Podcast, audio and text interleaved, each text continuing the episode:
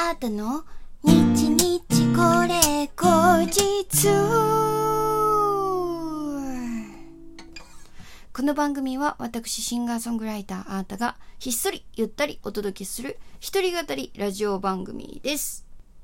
本日は2021年8月の8日、あなたの日日これ後日第91回目の配信でございます。今日もですね、リスナーの方からギフトとお便りと届いておりますのでご紹介いたします。ラジオネーム前田チャンネルさん、元気の玉、美味しい棒2つ、そしてコーヒーかっこびとありがとうございます。誠さん、美味しい棒とコーヒーかっこびとありがとうございます。そしてピーちゃんさん、えー、初中お見舞い申し上げます。ねえ、確かに今その時期ですよね。懐かしい響きになっちゃったな。もう、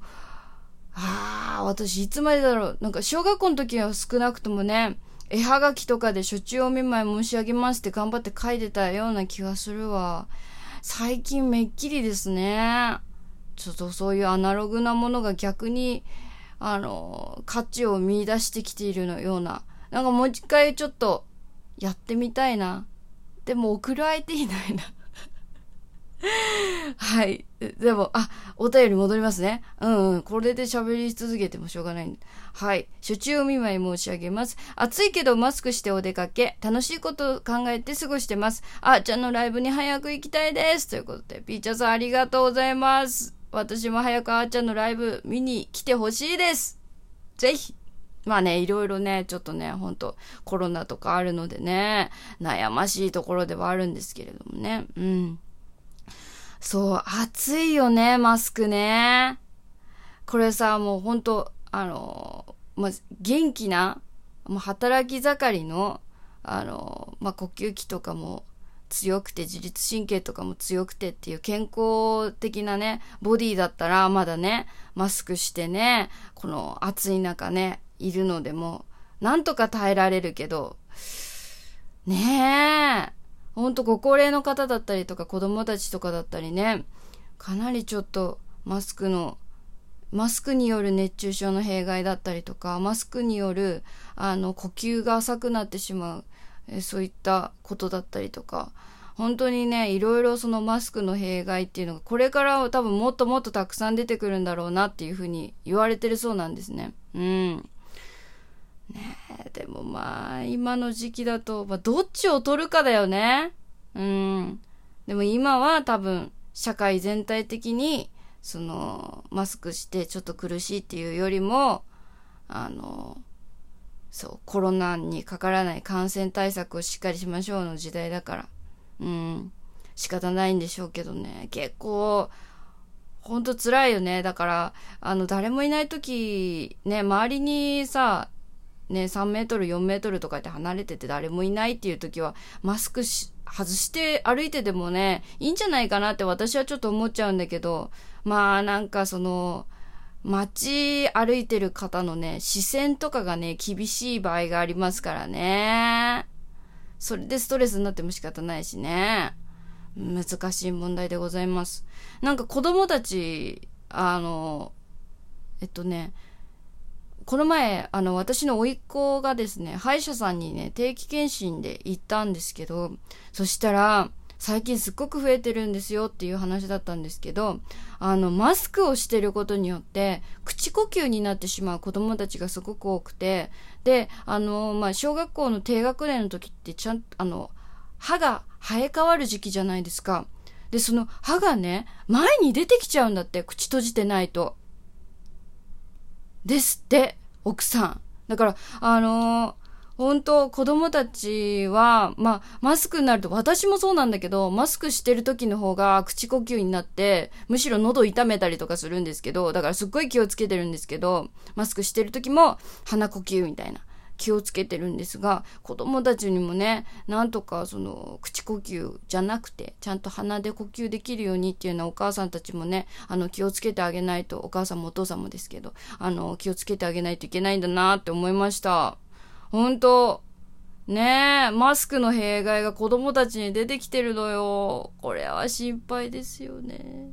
ということで、えー、ちょっと、えー、話それましたけれども、続けてお便りいきたいと思います。ラジオネーム小滝さん、8月2日のウーハー、すごく良かったです。木村健吾さんとのスペシャルセッションで、また新しい世界を見せてくれた、えー、アータさん、最高でしたということで、指ハートいただきました。ありがとうございます。そう、8月2日、前回の放送の時なんですけど、あの、8月2日の夜はですね、高円寺にあるウーハーという、えー、ライブハウスで、あの、キッシュという、えー、男女のね、アコースティックユニットとの、あの、ツーマンイベントのはずだったんですよね。ただ、あの、そのボーカルのね、芽生えさんが、あの、その朝方に、あの、急に熱発されたということで、あの、まあね、こういうご時世ですし、本当にもしかしたらコロナかもしれないっていうことで、あの、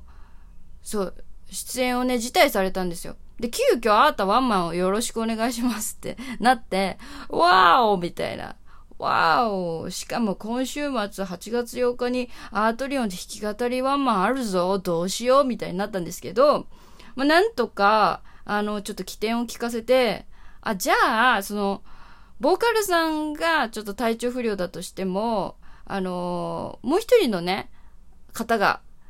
あの、お元気ならばと。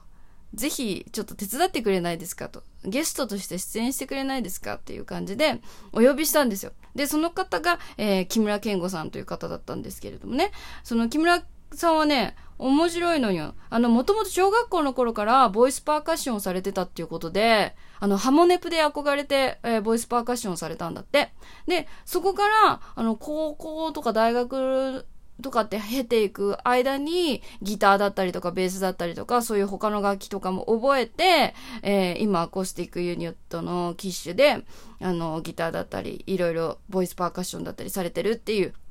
方だったんですね。で、その方とですね、その方に、まあ、えインストの曲を1曲やっていただいて、えー、アートの曲をですね、2曲、ボイスパーカッションね、つけて、えー、演奏してくる、くれました。あの、スウェイという曲とエアポートという曲、2曲をお届けしたんですけど、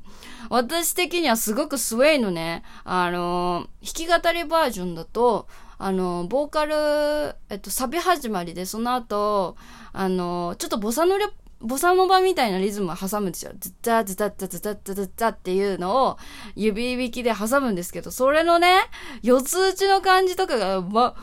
ベリーグッズって感じですごくその時点でめちゃめちゃテンション上がりましたね。うん。なんかすっごく不思議。いつもさ、そのドラムだったりとかさ、サンプラーだったりとかさ、あの、なんか、ね、こう、がっしりあって、まあ、サンプラーがっしりじゃないけど、まずがっしりあって、こう、ビートが鳴ってくるわけですよ。それじゃなくて、あの、マイク一本であんだけいろんな音が鳴るっていうのはすごく面白いなって思って、あのー、ね私もやりたいなって思いましたね。まあ、実は、あの、えっと、いつまでだっけ？ちょっと数ヶ月前まで、あの、やっていた、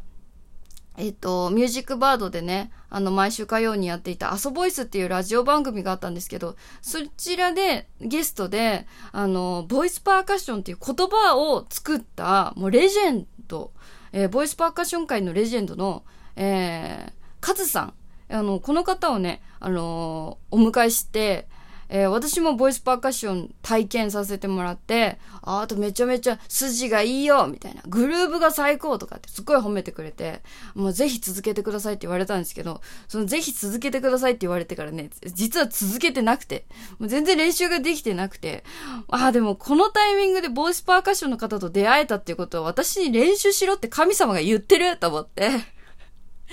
なんかちょっと、本当に取り入れていきたいなという気持ちでございますね。ボイスパーカッション。ただ、ボイスパーカッションしてる時に歌えないっていうのがちょっと問題なので、やっぱそういう時はルーパーとか使うしかないのかなって思いつつ、うーん、難しいですよね。悩ましいところ。うん。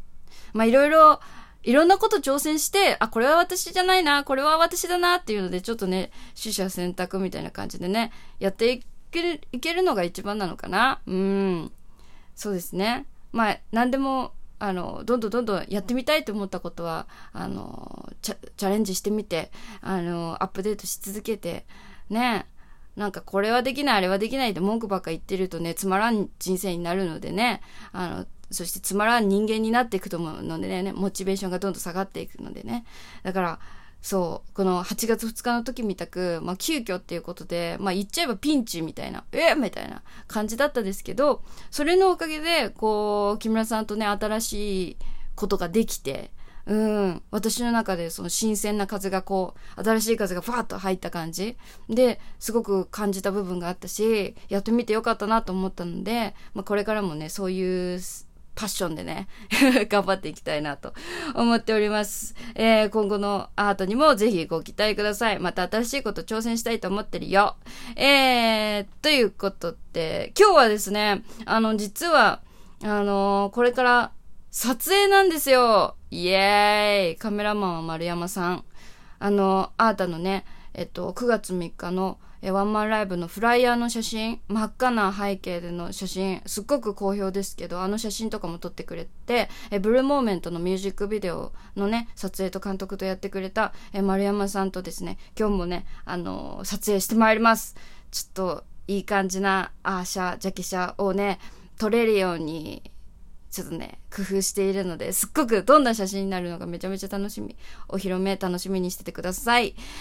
えー、あー、もう1分切っちゃってるんだ。実はですね、あの、前回、あの、いただいた大目玉を食らったエピソード、もう一通ね、来ててね、ちょっとこれはね、自分的にも少し、あの、お話ししたいなって思った内容だったんで、今日やろうと思ってたのに、なんか、もう30秒しかない。ちょっと、また来、えっと、また次回かな？また次回、あの、弾き語りの前に、こういった話もしてみたいなと思っております。えー、すみません。お待たせしちゃっててすみません。えー、ということで、今日のね、日日これ口実もお楽しみいただけましたでしょうかあなたの日日これ口実は、ラジオトークというアプリで、毎週月水金の21時に配信しております。えー、ラジオトークの質問を送るというボタンからね、お便りだったり、ぜひお待ちしてます。バイバイ